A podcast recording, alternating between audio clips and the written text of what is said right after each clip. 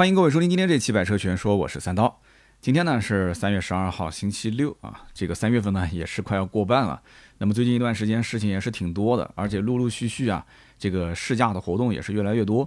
跟大家提前汇报一下啊，下周三呢我会去到呃莫干山试驾坦克五百。那么最近呢应该有一些媒体已经试驾结束，而且已经开始发视频了。那么我们粉丝当中也是很多人非常想了解这个车，所以呢，到时候我也会去拍视频。那么同时音频节目肯定也会聊一聊这个车。那么今天这期节目呢，跟大家聊什么呢？首先就是最近也是有很多媒体已经提前试驾了这个未来的 ET7。那么在网上呢，大家也看到了非常非常多的 ET7 的评测视频。那么很多人就很好奇，说是怎么回事，对吧？怎么现在突然之间出现这么多的 ET7 的试驾视频，而且几乎都是一边倒的在夸这个车怎么怎么好啊？网友觉得很奇怪。那跟大家先聊一聊 ET7 这个车。那么后半段呢，还是说一说我的身边事儿。呃，前两天呢报了一次警啊，遇到了一点烦心事，跟大家分享一下。那么首先我们先聊一聊 ET7 啊，ET7 这个车子呢，为什么会给大家感觉好像是媒体被集中充值？啊，其实主要是因为这个三月八号那一天啊，最早最早我们看到应该有个媒体是三月五号发的，但是他应该是没有发太多现场试驾的这个视频，他只是坐着在那边讲解，所以还不能算是违约，因为所有媒体第一批试驾都签了保密协议啊，三月八号是他们保密协议解禁的当天，那么所以三月八号当天，全网 N 多的媒体抢着是要报道这台车，因为之前没有。媒体去报道过这台车的动态讲解，也没有去非常详细的拍摄到这个车子的内饰。那么大家当然是希望自己是最早的一批发的嘛，为了抢流量嘛，这个其实很容易理解。但是呢，由于当天发的人太多，所以很多的平台最终把这个内容啊给判定成了营销内容啊，因为标题也几乎是一样的，内容它这个通过算法算出来也几乎是一样的，然后直接给限流了，导致后来晚发的那一批媒体就非常的吃亏。所以呢，三月八号早上或者是三月八号凌晨发的那批媒体啊，就吃到了一波流量。但是其实我觉得不关键啊，其实好的内容主要还是要看大家的互动，就是评论啊、转发啊、点赞啊这些数据如果上来的话，机器还是会反复推荐给更多的人。那么很多网友觉得说，关键问题他们这个内容同质化也很强啊，就是讲的东西都差不多，而且感觉都是在说好话，有一点像在 PUA 我们的感觉。其实你用脚趾头想想就知道了啊！第一批被邀请去试驾蔚来 ET7 的这个创作者，那肯定是跟品牌方关系非常不错的，对吧？人情世故嘛，啊，所以第一批媒体不会说直击痛点的去讲这台车的缺陷，那么大部分还是要说这个车哪里好哪里好，对吧？那么 ET7 真的没有缺点吗？啊，其实这一次争议最大的点，我觉得就是 ET7 的这个内饰的设计。那么在未来的 ET7 车友群里面，我们也看到啊，有一些早期下单的客户。看到了这个 ET7 的实车之后呢，啊，已经是决定退单了啊，因为之前是小定嘛，看完车之后你可以决定是大定还是说退单。那么退单的理由也很简单，就是他之前没有看过这台车的内饰，那么单纯从外观包括它的参数来进行判断的话，他会觉得说，哎，这台车呢，啊，比较符合自己的需求，对吧？车长也是超过了五米一，那么轴距是三米零六，所以呢，他觉得，哎，你看我要如果再添一辆宝马的五系或者是奔驰的 E。那我不如去买一台像这个大小的一个新能源车，对吧？因为特斯拉的 Model S 其实跟它比，车身长宽高还要稍微小一圈嘛。所以你看，又是一个新能源，走在时代的前沿，又可以去玩一玩更高的配置。那么同时呢，讲起来，你看我还是一个，对吧？呃，比较关注环保，然后又是一个比较这个喜欢科技的这样的一类人。所以我之前讲过 Old Money 跟 New Money 这个概念嘛。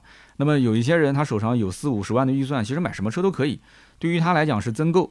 那么早期呢下一个小订单啊，然后呢期待一下，但是现在看到实车呢，他就觉得说，哎，这个有点太简陋了啊，就不符合自己的心理预期。就他对于一个行政级轿车的判断，他有他自己的标准，所以这一批客户呢，他就不想要。那么我不知道怎么去评价这一批客户啊，说是他们呃比较理性呢，还是说比较感性？那么这次媒体其实重点讲解的也是 ET7 的这一套内饰。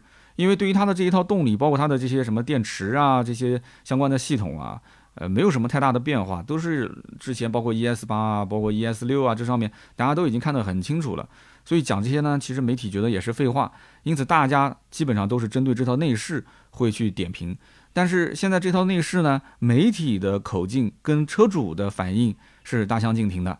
就是媒体在视频里面反复强调说，哎，这套内饰的设计呢新颖而且老练，简洁又不失细节，豪华又不失优雅啊，反正就是一个字高级，对吧？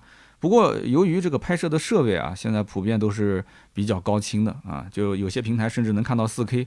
那么因此呢，媒体在夸赞这个内饰的时候，它配的呢就是中控台一些特写的画面。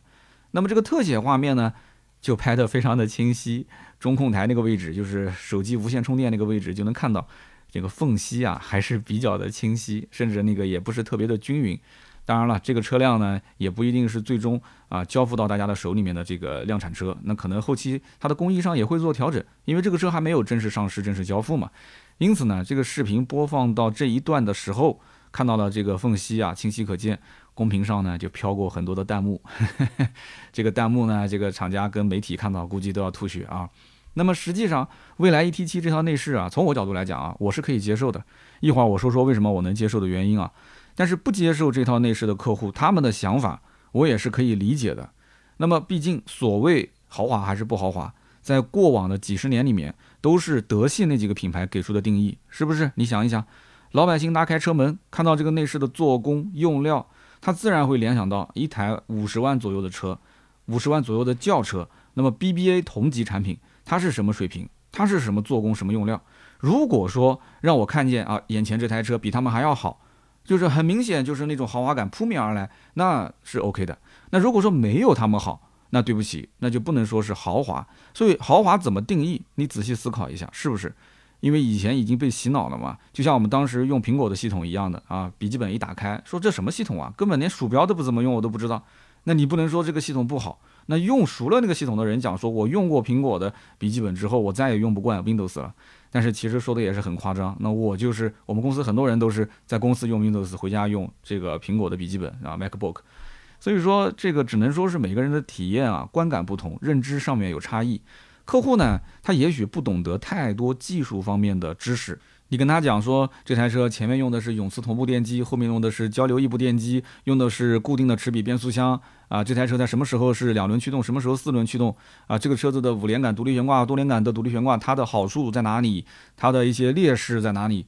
很多人他不一定能听得进去，因为这不一定是他的实际使用过程中的刚需，他更多的就是把它当成是一个电动车代步工具，因此呢，它的直接的感官上的判断很重要。那你说前期退单的这些人，难道跟这个车的性能参数有本质的关系吗？我觉得没有什么实质性的关系，更多就是那种非常非常感性的，一眼就觉得，哎呀，这个内饰我不喜欢啊，就是因为有接缝啊，就是担心这车子就要，花五十万了，结果买回来别人还讲，哎呦，你怎么买个这种简装仿的这个这个内饰啊，就太不上档次了。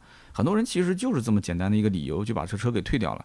所以你要如果讲那么多的深入去挖掘它的一些技术参数的东西呢，我觉得只能对于小部分感兴趣的人，真的是想深入研究的人，他是有兴趣的。绝大多数人他是没兴趣的。那么同行当中其实深入讲解这方面知识的也很多。那么这方面我也不是不能说，但是说多了之后呢，再去回到我们现在讲。怎么去选购这台车？从市场的角度去分析，从抓人性的角度去分析，我们可能聊的就会相对少一些。所以呢，我就去掉一部分啊，媒体同行都讲过的东西，然后增加一部分我自己啊的观点，给大家做一些啊参考。那么实际上，老百姓都觉得说，呃，我可能不懂技术，但是最起码我分辨一个装修品质的好坏，我还是比较有自信的。这个我是能分辨出来的，是不是？但是你要知道，新造车势力它现在需要做的事情。是革命性的事情，也就是说，我要颠覆之前传统燃油车所给出的那些定义啊，不管说是车辆的性能好坏，还是说这台车子的装修的豪华程度。所谓什么叫豪华，我们电动车品牌我有自己的定义。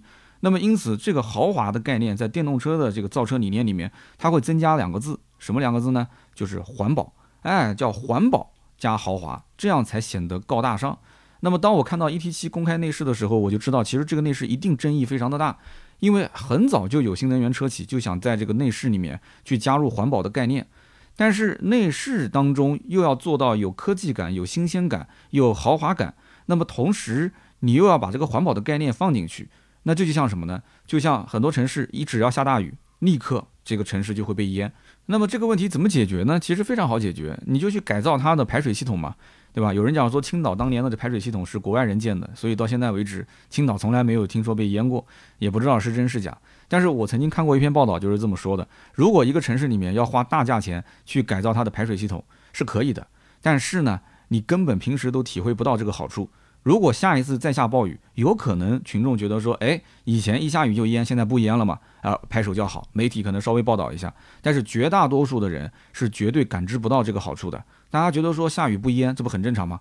对不对？你下雨淹了才不正常啊。那因此这个钱，你与其去修这个排水系统，去下水管道去翻新，去去去扩建去维修，那你还不如多修几个或者多修几百个公共厕所。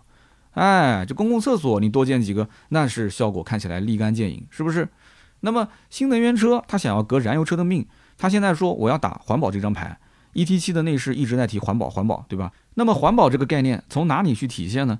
现在流行一个说法叫做全生命周期低碳环保，那也就是说电动车很多人讲啊，它也就是在用车的时候是零排放的，相对来讲环保一点。但是在造车的时候，包括今后啊，电动车用报废了，这个电池它怎么回收啊？阶梯式的回收还是怎么说？那这个到底环保不环保？所以至少从造车这个理念上来讲，那么这些新能源车企就是说了啊，我一定要是走环保路线，我要走低碳环保。所以媒体介绍 ET7 的时候一直强调说，这里呢用的是环保的材质，那边呢用的也是环保的材质。其实说来说去，无非就是合成皮加上那个什么藤木，对吧？口水说干了，消费者还是没有共鸣啊。因为消费者眼前看到的就是一套十分朴素的内饰设计，它怎么看都不像是个五十万左右的车。但是没办法，这就是需要客户再教育的一个过程。认可的留下来，不认可的出门左转，这个是没有办法的。因为它的大趋势啊，新能源车造车就一定要把环保这个理念加在里面。那么其实蔚来 ET7 这套内饰整体风格呢，就让我想到之前已经停产的宝马的 i3。而且你仔细看，现在大众的 ID 系列也特别像早年的宝马的 i3，i3 这个车应该是一四年、一五年在国内刚开始上市销售的。但是呢，你再往前去追溯的话，这台车应该能追溯到二零一二年，所以这台车子可以说是一台十年前就设计出来的车。那么我当时接触这个宝马的 i3 是在一五年左右，我当时打开车门，我非常惊讶。首先，这个车长得很丑啊，很多人是公认这个车丑，就是长得这么怪异的一台电动车，在当年还卖那么贵。啊，五十万左右，然后拉开车门，发现这个内饰竟然如此之简陋，就跟现在我看到 ET7 的感觉是一模一样的。所以当时我就觉得这台车就买它的人都疯了，就就就因为没玩过电动，没玩过增程式吗？因为当时有有电动有增程两个版本嘛。我说就是为了去尝个鲜吗？我说那这个人真是太有钱了。所以当时我们还拍过这个视频嘛。我在拍视频之前，为了写这个宝马 i3 的脚本，我也是搜集了大量这个车型相关的资料。后来我才发现，其实啊，我是对这个车完全完全不了解。就是很多人对一台车的了解，他可能就是先上一些呃汽车相关的垂类平台，然后把数据拉出来看一看啊，它的功率啊、扭矩啊、长宽高啊、车型配置啊，那基本上就结束了。那至于说内饰的用料，那老百姓的心里不想，无非不就是什么，要不就是什么镀铬，要不就是真皮，要不就是木头，就这么几样东西呗。翻来覆去的不就造这几样东西，屏幕大小，对吧？这个都是大家最看重的。但是我当时了解到，宝马 i3 为什么会做成这样子，就给人感觉不是很豪华，但是又觉得新鲜感是有的，因为这些东西好像都没见过。那个手摸上去吧，那个布料有点像麻，就是亚麻，又有点像布，又有点像，说不出来是什么感觉。所以我也不知道，我知道它肯定是一个高科技的材料，但是我不知道它具体是什么。那么查了很多资料之后才知道，其实它的内饰的材料几乎全部都是可降解的材质，也就是说是可以再生、可以利用的。那么宝马 i3 的车门板和它的仪表台用的是天然羊麻纤维，质量很轻，但是呢塑形之后会变得很硬，而且不容易变形。宝马 i3 的地垫和它的顶棚都是百分之百可以回收的材料，然后 i3 的中控台是采用 FSC 森林管理委员会认证的安木饰板。甚至于这台车的车钥匙啊，它的材质都是用蓖麻种子制成的啊，也是可回收、可降解、可再生利用的。那么也就是说，这台车绝大部分的内饰，包括它可以用到的这些材料，都是环保的、可降解、可再生的。那么这台车，如果你不去像我这样啊，深入去了解它啊，去看到这么多相关的信息，你可能就一句话：太简陋了。这台车哪像是个五十万的车啊？啊，这个车的内饰可能连个二十万的车内饰都比不上，你可能会有这种感觉，这个是可以理解的，因为大多数的消费者他对于豪华的认知程度只有那么高，你再把它往上去提高两到三个境界，那是不太可能的。这需要一个很长的教育过程，而且这个教育过程也不一定被老百姓接受。环保不环保跟我有什么关系啊？对不对？那看上去就是不豪华呀。那么现在 ET7 的这个内饰遇到的就这个问题，就是说在环保用料方面，哎，我知道他也是很用心的，想要去用什么藤木啊，用那种超纤绒合成皮，对吧？也就是家里面我们家沙发就是这种啊，什么所谓的这个科技布，对吧？用它这些来进行呃提倡所谓的环保理念。但是你要知道，媒体拍摄的所有的试驾车全部都是选装了更高级的纳帕真皮。那这个纳帕真皮是什么皮呢？是未经修饰的小牛皮。那么这个小牛皮听起来好像并不怎么这个有环保的概念在里面，是吧？所以环保对于很多新能源车企来说，它只是口号，并不是目的。那么当客户觉得说 ET7 怎么着也算是一台行政级轿车的时候，他们是不会接受这个座椅连一套像样的真皮都没有啊，这个内饰都看不到这种哪怕真皮，他是不能接受的。所以哪怕皮一定是绝大多数买 ET7 客户的一个必选的选装项。你想五十万都花了，还差这一点钱吗？那么如果说像 ET7 这种车啊，新能源车，它的环保理念导致它的内饰设计就没有太多的豪华感，那么另外两个点就必须要拉满，一个点就是新鲜感，第二个点就是科技感，这两个必须拉满。拉满之后，客户也会觉得说，哎，这台车内饰还不错。那么最典型就是特斯拉，特斯拉的内饰豪华吗？一点都不豪华，很简陋。但是呢，它就把新鲜感和科技感两个数据指标给你拉满。所以呢，很多客户拉开特斯拉的车门，就会发现内饰不豪华，但是呢有新鲜感，也有科技感。所以呢，蔚来 ET7 这款车型为什么会让一些车主失望？就是少了新鲜感，也少了科技感。中控屏、主驾驶的液晶仪表还是老车型那种设计模式，对吧？那么科技感方面，你单从内饰直观去感受，它也感受不出来有超出之前老款车型的那种科技体验。所以这是很多车主失望的地方。他可能之前期望值也有点过高了啊，可能发布会开的时候啊，把这个预期拉的也是有点过高了。但是我觉得，因为内饰放弃 ET7 的客户可能要求有些偏高，因为这款车真正值得入手的点，我觉得第一个是品牌价值，第二个是服务体验。虽然说蔚来这个牌子，包括蔚来创始人李斌，在老百姓的口中争议性都非常大，但是毋庸置疑啊，在有钱人的选择里面，如果是新能源车的品牌，预算啊四十到六十万或者是更高，那基本只有两个牌子可以选，一个是特斯拉，第二个就是蔚来。所以因此它的品牌价值跟所有的电动车相比，目前来讲它的溢价能力是最高的。这个溢价能力其实完全取决于有钱人他认不认可，他认可他用人民币去买单。那你就有这个溢价能力，他不认可你挂一个高高在上的虚的价格有什么用呢？没有任何用。所以我们讲这个品牌价值，目前来讲是你购买它的一个点。那么服务体验就更不用说了啊！如果大家想要具体了解，你可以下一个未来的 app，你可以看到这里面包括车主的线下社群啊，包括啊帮你去上门取送车、上门去换胎、上门去换电等等。其实从某种意义上来讲，就是高消费，然后换取一个高质量的服务。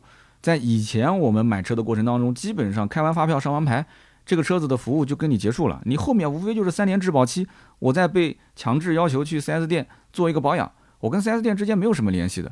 所以你现在嘲笑他说，你看你还开个燃油车去给车主充电啊，简直就是脑残。你嘲笑他没有关系，人家未来车主就是逛商场的时候，我懒得去找充电桩，我懒得去充电。我直接用手机 app 去预约一下，人家上门就帮我搞好了，然后呢，再把车钥匙交给我，我逛完商场，我直接开着车就走了。哎，我就是个满电的车辆。你所谓什么续航焦虑，那是因为你没玩过，或者说你玩的还没到这个档次。那么人家现在就是愿意花这个钱去买服务，那你有什么好说的呢？那又开始说人家什么有钱人被割韭菜。有钱人之所以能成为有钱人，是因为他本身就割了很多的韭菜，所以他现在宁愿被人去割一点。但是他花的是什么？花的是开心，就这么简单。所以你别认为我是在洗白什么啊！其实真正到了那个，到了那个消费水准，你自然就知道了。当然了，我也没到这个水准。我现在去看未来，我还是投往上看。我觉得说哇，这些人玩电动车也是挺花钱的，也是挺花钱的。人家玩电动车是省钱，但是未来不一样，未来玩电动车是花钱的，花钱买体验。那我们讲的有点远，我们还是回到这个车本身来讲啊。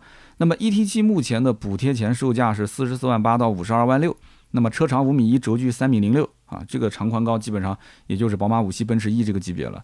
那么这个车全系都是双电机，零百加速三秒八，听起来呢挺好。但是你要知道，现在三十万上下，你像那个极氪零零一，对吧？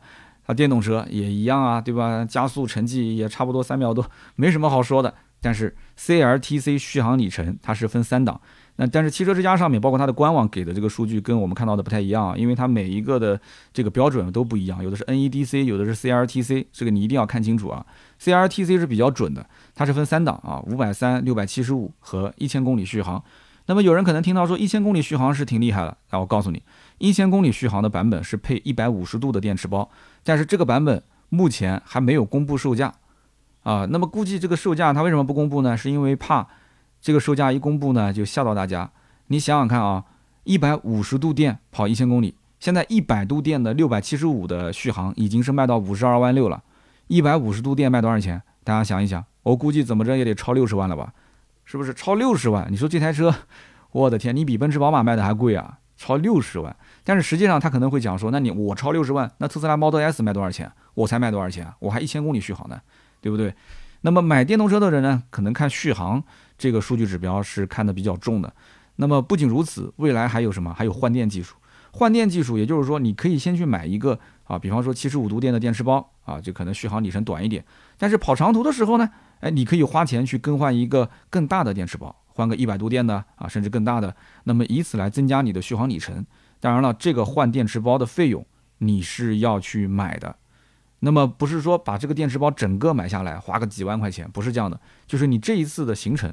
我要换个大的电池包，那么换完之后，我跑完长途再把它换回来，换成我自己的，那么你就付一下这个中间的支付它的这个电池包增加的费用。那么这种灵活性也是其他品牌不具备的，因为它可以换电，绝大多数的品牌是不具备换电的。那么提到这个换电呢，前两天看到有一个自媒体啊，他说这个未来呢是每个月免费四次，那我现在四次用完了，我想试一下，就是如果说我自费去换一次电，大概花多少钱？那么最后这个视频拍下来啊，我们看到他的手机的 app 上面显示，换五十多度电的一个电池包，费用呢大概在九十多块钱。那么也就是说换算下来一度电大概在一块八毛钱左右。啊，如果说开电动车经常在外面充电，你比方说网约车司机啊这些，他们应该很清楚，就是一块二、一块三的也有啊，一块五、一块六也是正常，一块八、一块九这种就相对来讲就偏贵一点了啊，确实不算便宜。但是呢，你想想看，你能消费得起未来的客户，对吧？那对于换电这点小钱肯定是不在意的。那么最关键是什么？换电，换电是节省时间，这个是最关键的。那么虽然说今后可能快充会变得越来越快，就像我们的这个安卓手机的充电一样的，它会越来越快。但是这个呢，我觉得跟换电是两条不同的路径。换电它就是要不停的去普及它的换电站，就换电站要越来越多，越来越多。哎，换电站越多，你就排队时间越短，对不对？然后我车子卖的越多，我到了换电站之后，咔，我这么多的网点，就跟加油站一样，可能就是一分钟、两分钟我就换好了。但是你充电的速度再快，你能快到多少？你能充电五分钟，续航五百公里？如果真的有一天充电五分钟，续航五百公里，那我估计未来的这个换电站就全部可能要撤掉了，因为没有必要了。我要这个换电站干什么呢？我充电五分钟，续航就五百公里了，我比加油来的还快。但是问题就在于，这个大的周期里面，可能短则三五年，长则可能要更久。呃，这种电池技术目前我们能看到的，应该是达不到这种标准，说充个五分钟就能达到个五百公里、六百公里。那这个就很夸张了啊！那么在大部分的城市里面，蔚来跟特斯拉其实抢走的就是 BBA 的客户。那么我们之前看到开奔驰的想增购一台车，首选就是宝马。那么如果是开奔驰 SUV，那他大概率就是买宝马的轿车。那么反过来也是一样的，对吧？那么现如今呢，无论是奔驰、宝马的客户，如果说他想增购一台车，他可能考虑的就是特斯拉和蔚来。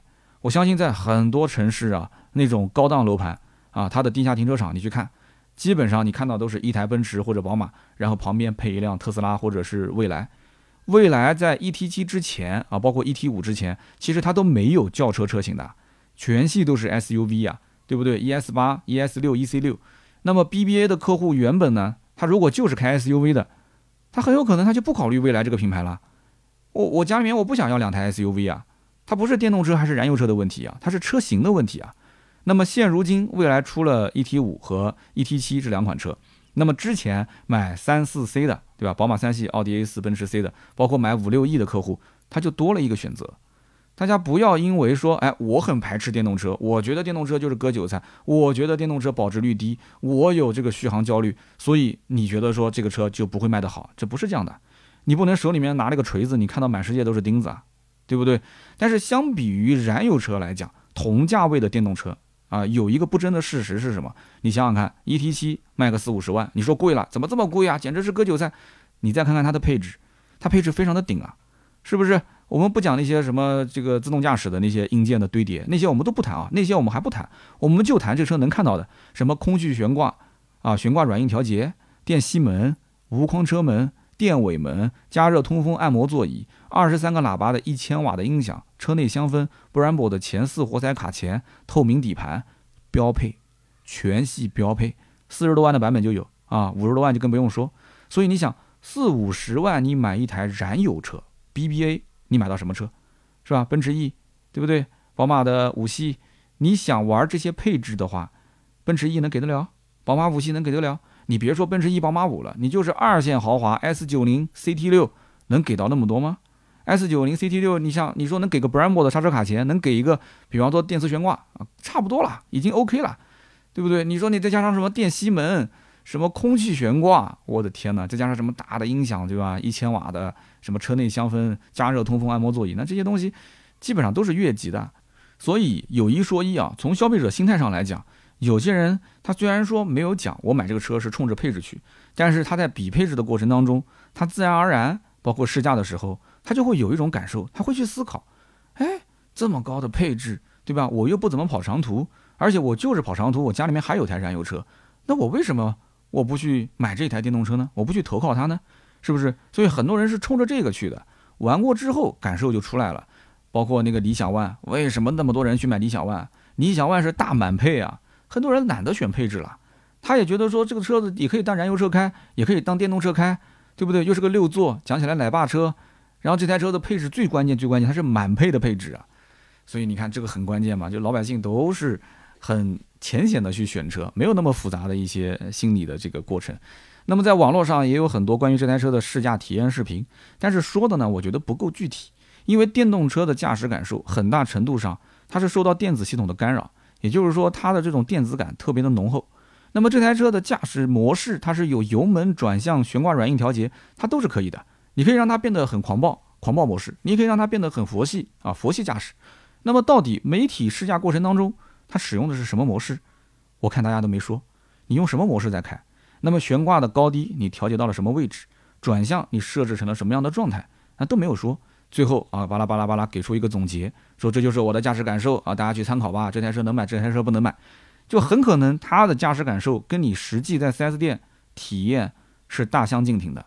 因为这种电子感十足的一个电动车的驾驶感受，我觉得可能你开起来的感觉跟你家人坐起来的感觉都不一样。你自己开的爽，可能家人就想吐啊。包括有的时候我坐网约车，那个司机开的比较猛，那我在后面也会有一点就是心里面特别不舒服的感觉。前排开的爽，那后排很难受。那么每一个家庭成员组成不同，对吧？有的人单身，有的人一家三口，有的人一家四口，有的家里面还有老人，用车环境不同，驾车习惯不同，对同一款产品，它的试乘试驾的感受可能大相径庭。所以为什么我说电动车一定要把家里的成员全部带过去去体验一下？啊，各个位置都轮着坐一下，那我有切身体会。我媳妇儿是特别讨厌坐我那台电动车，但凡出门都是开燃油啊。那么 E T 七单从产品角度来讲，那我觉得是值四十到五十万这个价的，因为到目前为止，电动轿车它的价格能定在五十万以上，好像也就是蔚来跟特斯拉了。其他的一些品牌啊，要么根本就不敢去定这个价，要么呢，有些牌子它就咬着牙定这个价，但是也不会有人去买单。所以呢，你可以这么理解，蔚来跟特斯拉这两个品牌，其实它的社会认知度以及市场的认可度都相对较高。你看这个电动车市场特别有意思啊，它就像是个哑铃的两端，在这个哑铃的两端，你比方说高端这一块儿，特斯拉跟蔚来这两个牌子，应该讲都是社会认知度比较高，而且市场认可度比较高的。然后哑铃的低端呢，也有一个牌子，大家都是很熟悉的，五菱宏光 mini EV，就单这一台车的销量，几乎都能赶得上特斯拉。是不是一个很有意思的现象？而中间这一段呢，哑铃中间这一段呢，应该说品牌很多，车型很多，大家的销量也很平均啊。你也打不过我，我也打不死你，反正就这样子去白热化的竞争嘛，这样去内卷。所以说，在整个的市场上，由于这两个牌子啊，特斯拉、蔚来，它的认知度、认可度都比较高，就形成了很多做新能源二手车的老板，在很多城市里面，他只做蔚来跟特斯拉啊。我光在南京就认识好几个老板，他只做蔚来跟特斯拉，其他电动车他不做。为什么呢？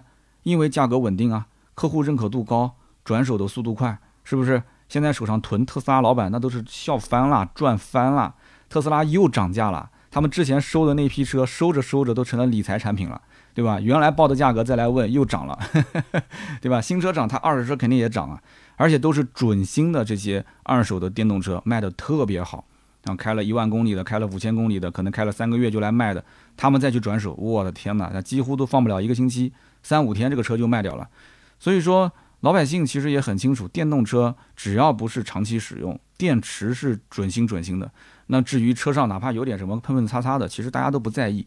现在，所以他关注的点都不一样了。现在就是你电动车只要是 还没有开几十公里、几百公里的，啊，开了一两个星期就卖掉的，那你就便宜个一万块钱，我转手就买了，因为本身新车就没有优惠嘛。我买你这个车马上就能优惠一万，我这一万块钱也不是那么容易挣到的。很多人就是这么想的。那么这一次 E T 七啊公开路试之后啊，我还发现一个有意思的现象，就是之前订了 E T 五的客户看到了这个 E T 七的内饰跟配置之后，哎，非常的开心，乐开了花。他们觉得说 E T 七啊溢价成分偏高，但是自己买的这个 E T 五呢，哎，性价比不错，感觉好像薅到羊毛。那其实这种想法是完全错误的啊！你觉得一百平的房子住的最舒服，但是人家觉得三百平的大平层才能满足基本需求。你觉得房子？太大了，打扫卫生太麻烦，但是人家根本就没想过自己用吸尘器跟拖把，所以呢，大家想一想，是不是这么一个概念啊？那么以上就是关于 E T 七所有的内容啊，也欢迎大家在我们节目下方评论留言，我们一起交流交流。那么下面呢是聊一聊我的身边事。那么前段时间呢，啊，也就是上周四啊，我报了一次警。事情的经过其实很简单啊，但是回想起来还是有一些害怕，在节目当中给大家分享一下，也希望大家呢提高警惕啊。周四的上午九点啊，我跟媳妇儿在家里面吃早饭，那么突然我们家的密码锁有人在按密码，那我们家这个密码锁呢，只有四个人知道密码啊，我们一家三口啊，另外加上我妈妈，那么我想肯定是我妈上午过来找我，对吧？可能又是从这个呃村子里呃拿了一些土菜过来，可能 送到我家，所以呢就等她去解这个密码锁，解完推门进来，结果呢我妈第一遍输密码锁错误，叮叮叮啊错了，然后又开始输第二遍。那么这个时候呢，她还拉了一下门把手，就正常应该是密码输完才拉嘛，她就是输的过程中拉了一下门把手，那门肯定是推不开的嘛。我当时心想，那我妈可能是把密码给忘了，对吧？年纪大了嘛，也正常。后来我就朝着这个门走过去，那么在走到门前面一点的时候呢，啊，我当时就喊了一声，就习惯性的喊了一声，我说谁啊？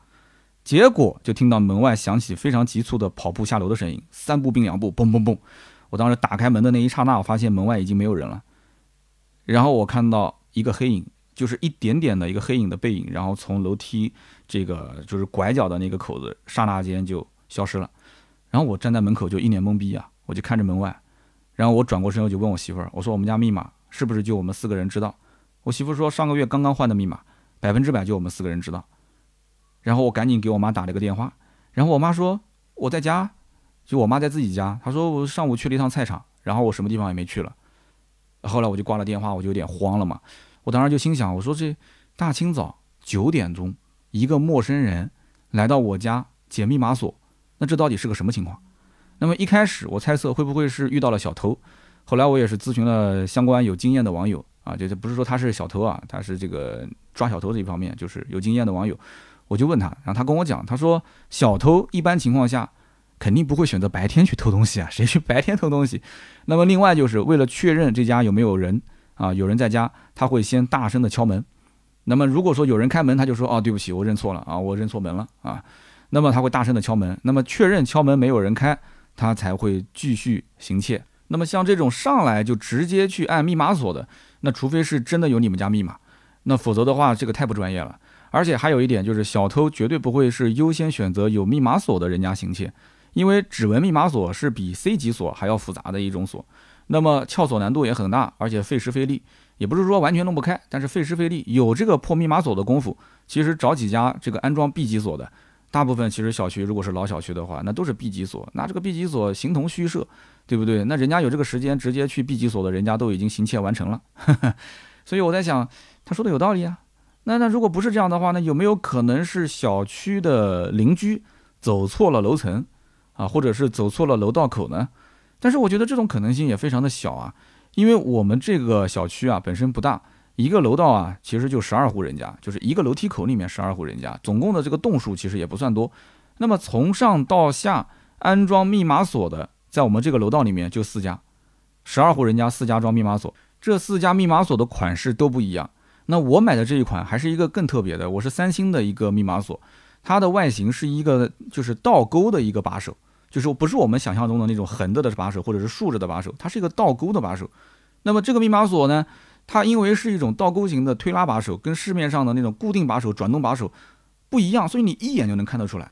那么我相信在我们这个小区里面会安装跟我同款密码锁的。这个概率是极低极低的，而且我这款密码锁还有三种不同的颜色，连颜色都跟我一样，我觉得这个概率太低了。那么有没有可能这个人喝醉了酒呢？我在想，上午九点，我有爱喝酒的朋友，你可以告诉我，你有没有朋友是上午九点钟喝醉了酒回家，然后走错楼梯口的呢？这个我觉得概率也很低啊。所以这件事情我就越想越觉得蹊跷，于是呢，我还是决定到物业去看一眼监控。那么到了物业看监控呢，我又傻眼了。有人讲是不是你们楼下的监控坏了，或者是没有监控？我跟你讲，有监控，而且也可以正常回看。但是物业告诉我，监控的时间可能跟实际的时间对不上，也就是说，它的监控可能快一些，也可能比实际的时间慢一些。那么具体是快多少呢？他不知道。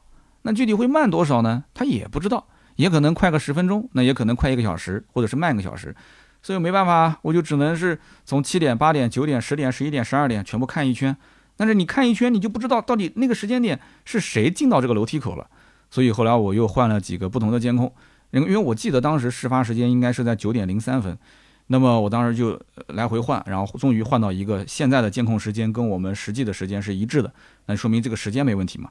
那么再看这个监控里面有没有人进入到我的这个楼道口。那么后来我们就发现。真的有，是一个穿着拖鞋的男子啊！我当时还发了一个微博的照片，九点零一分进到楼道，九点零七分离开楼道，那么前后一共进去了大概六分钟的时间。我在想，他六分钟的时间上楼拿个东西，然后再下楼吗？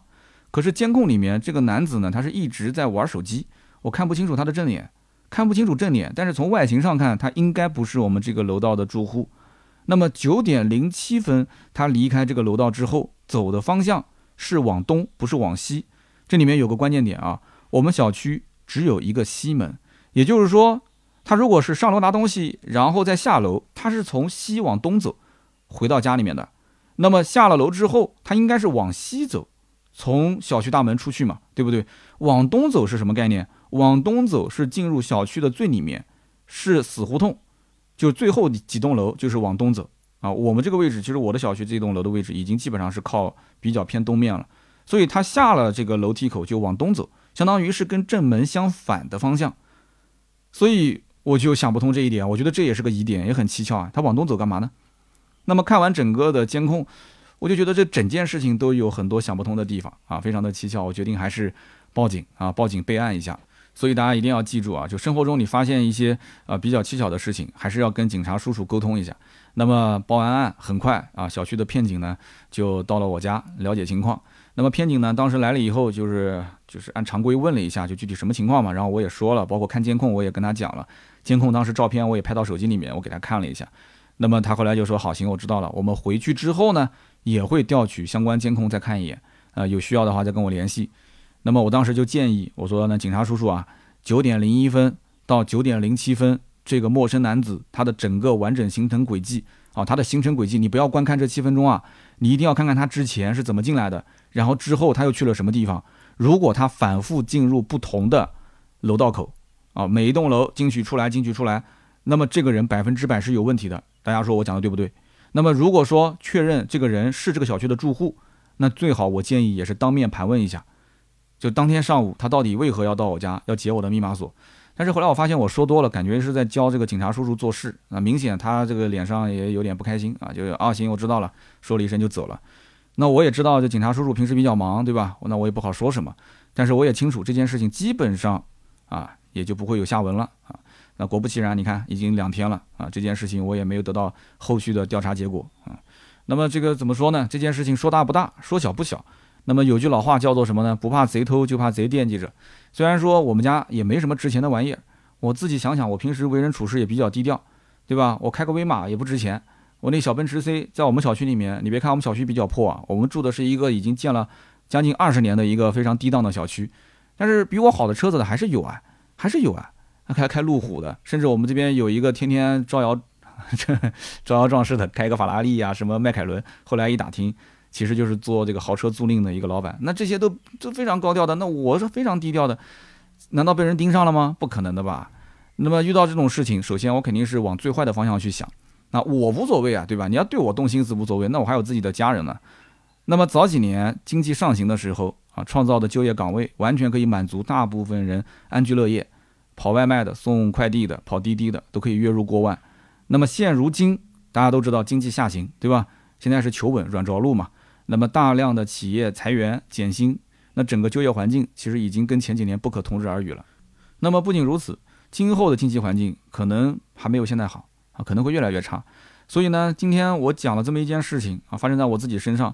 我个人觉得啊，可能从大的经济环境上来讲，啊，在下行，然后治安环境，我个人觉得也可能会相对来讲差一些。那么我们小区本身也不是什么高档小区，对吧？人员可以随意进出，所以种种的这些因素就导致我现在有些缺乏安全感啊，缺乏安全感。那么物业大爷当时在我看监控的时候还调侃我，他说：“你看有钱人都住豪宅啊，进小区都刷卡。”有访客都要打电话跟业主去确认，咱们小区物业费才收多少钱，人家物业费收多少钱啊？拿多少钱干多少钱的事，对吧？那我心想，对啊，我们小区好歹还有监控呢，那有的小区连监控都没有呢，是不是？所以说以后换房啊，什么都不重要，最重要就是要看物业的口碑，毕竟安居才能乐业嘛，是不是？那么我也是希望啊，这是我们小区的邻居一次乌龙事件，他可能比较腼腆啊，不好意思当面跟我道歉。不过呢，如果是真的有人想找事，啊，那我也不怕事，真有人敢找我麻烦的话，那我觉得啊，我应该还是有能力让他付出超过他想象力边界的代价。好的，那么以上呢就是节目所有的内容，感谢大家的收听和陪伴。那么也希望大家平平安安过好自己的小日子。但是呢，从现在起啊，我建议大家还是把防范风险的这个阈值拉高一些啊。比如说出门的时候，你以前可能手机随便放的，那你现在要管好你的手机、钱包这些物品。那么在外面呢，尽量不要跟陌生人随意去搭话啊，甚至说聊一些涉及隐私的问题。最重要就是什么呢？要低调，低调，低到尘埃里，在尘埃里散去。大家也不要忘了啊，我们今天聊的车型是未来的 ET7。那么想说什么话，我们可以在评论区留言啊。ET7 低不低调呢？也可以说说你的观点啊。那么如果觉得这一期节目不错呢，也欢迎转发给身边人。下面呢是关于上期节目的留言互动环节。那么上期节目呢，咱们聊的是长安的 UNI-T 啊，因为最近二手车行收了一台这个车，呃，我呢也是拍了一期视频，星期五更新，大家如果没看的话，可以在我们的啊哔哩哔哩的平台“百车全说”的账号去关注一下啊，记得一键三连哦。那么我上期节目提到了一个自媒体学习的课程，我说对于我的账号涨粉啊是非常的有帮助啊，的确是有帮助。当时稍微改动了一下我的内容，结果涨粉涨得应该说还是非常厉害啊。那么大家呢，如果感兴趣，也可以去发一封邮件到我邮箱。四幺八幺五零五零五，然后你跟我大概说一下你是什么行业，我就告诉你这个内容应该怎么样从你的行业去思考，因为不是说我发给你你看了就有用，就是你可能思考的方向不同。你比方说像上一期也有人问说不同的行业其实做自媒体是不是呃它的侧重点不一样啊？有的是引流，有的是吸粉。其实从我角度来讲，其实他前面讲的不对，不是引流，应该讲有的是转换，有的是吸粉。其实当你的粉丝到了一定的量级之后，你是可以接广告的。但是有一些这个企业主啊，就是做实体的，他完全不需要靠广告来去挣钱，他只要用粉丝的信任，然后做他的私域流量，或者说是做他的这个线下的用户转换，他就可以了。那么至于说你是要打造你的私域，还是在广域里面不停的去扩张你的边界？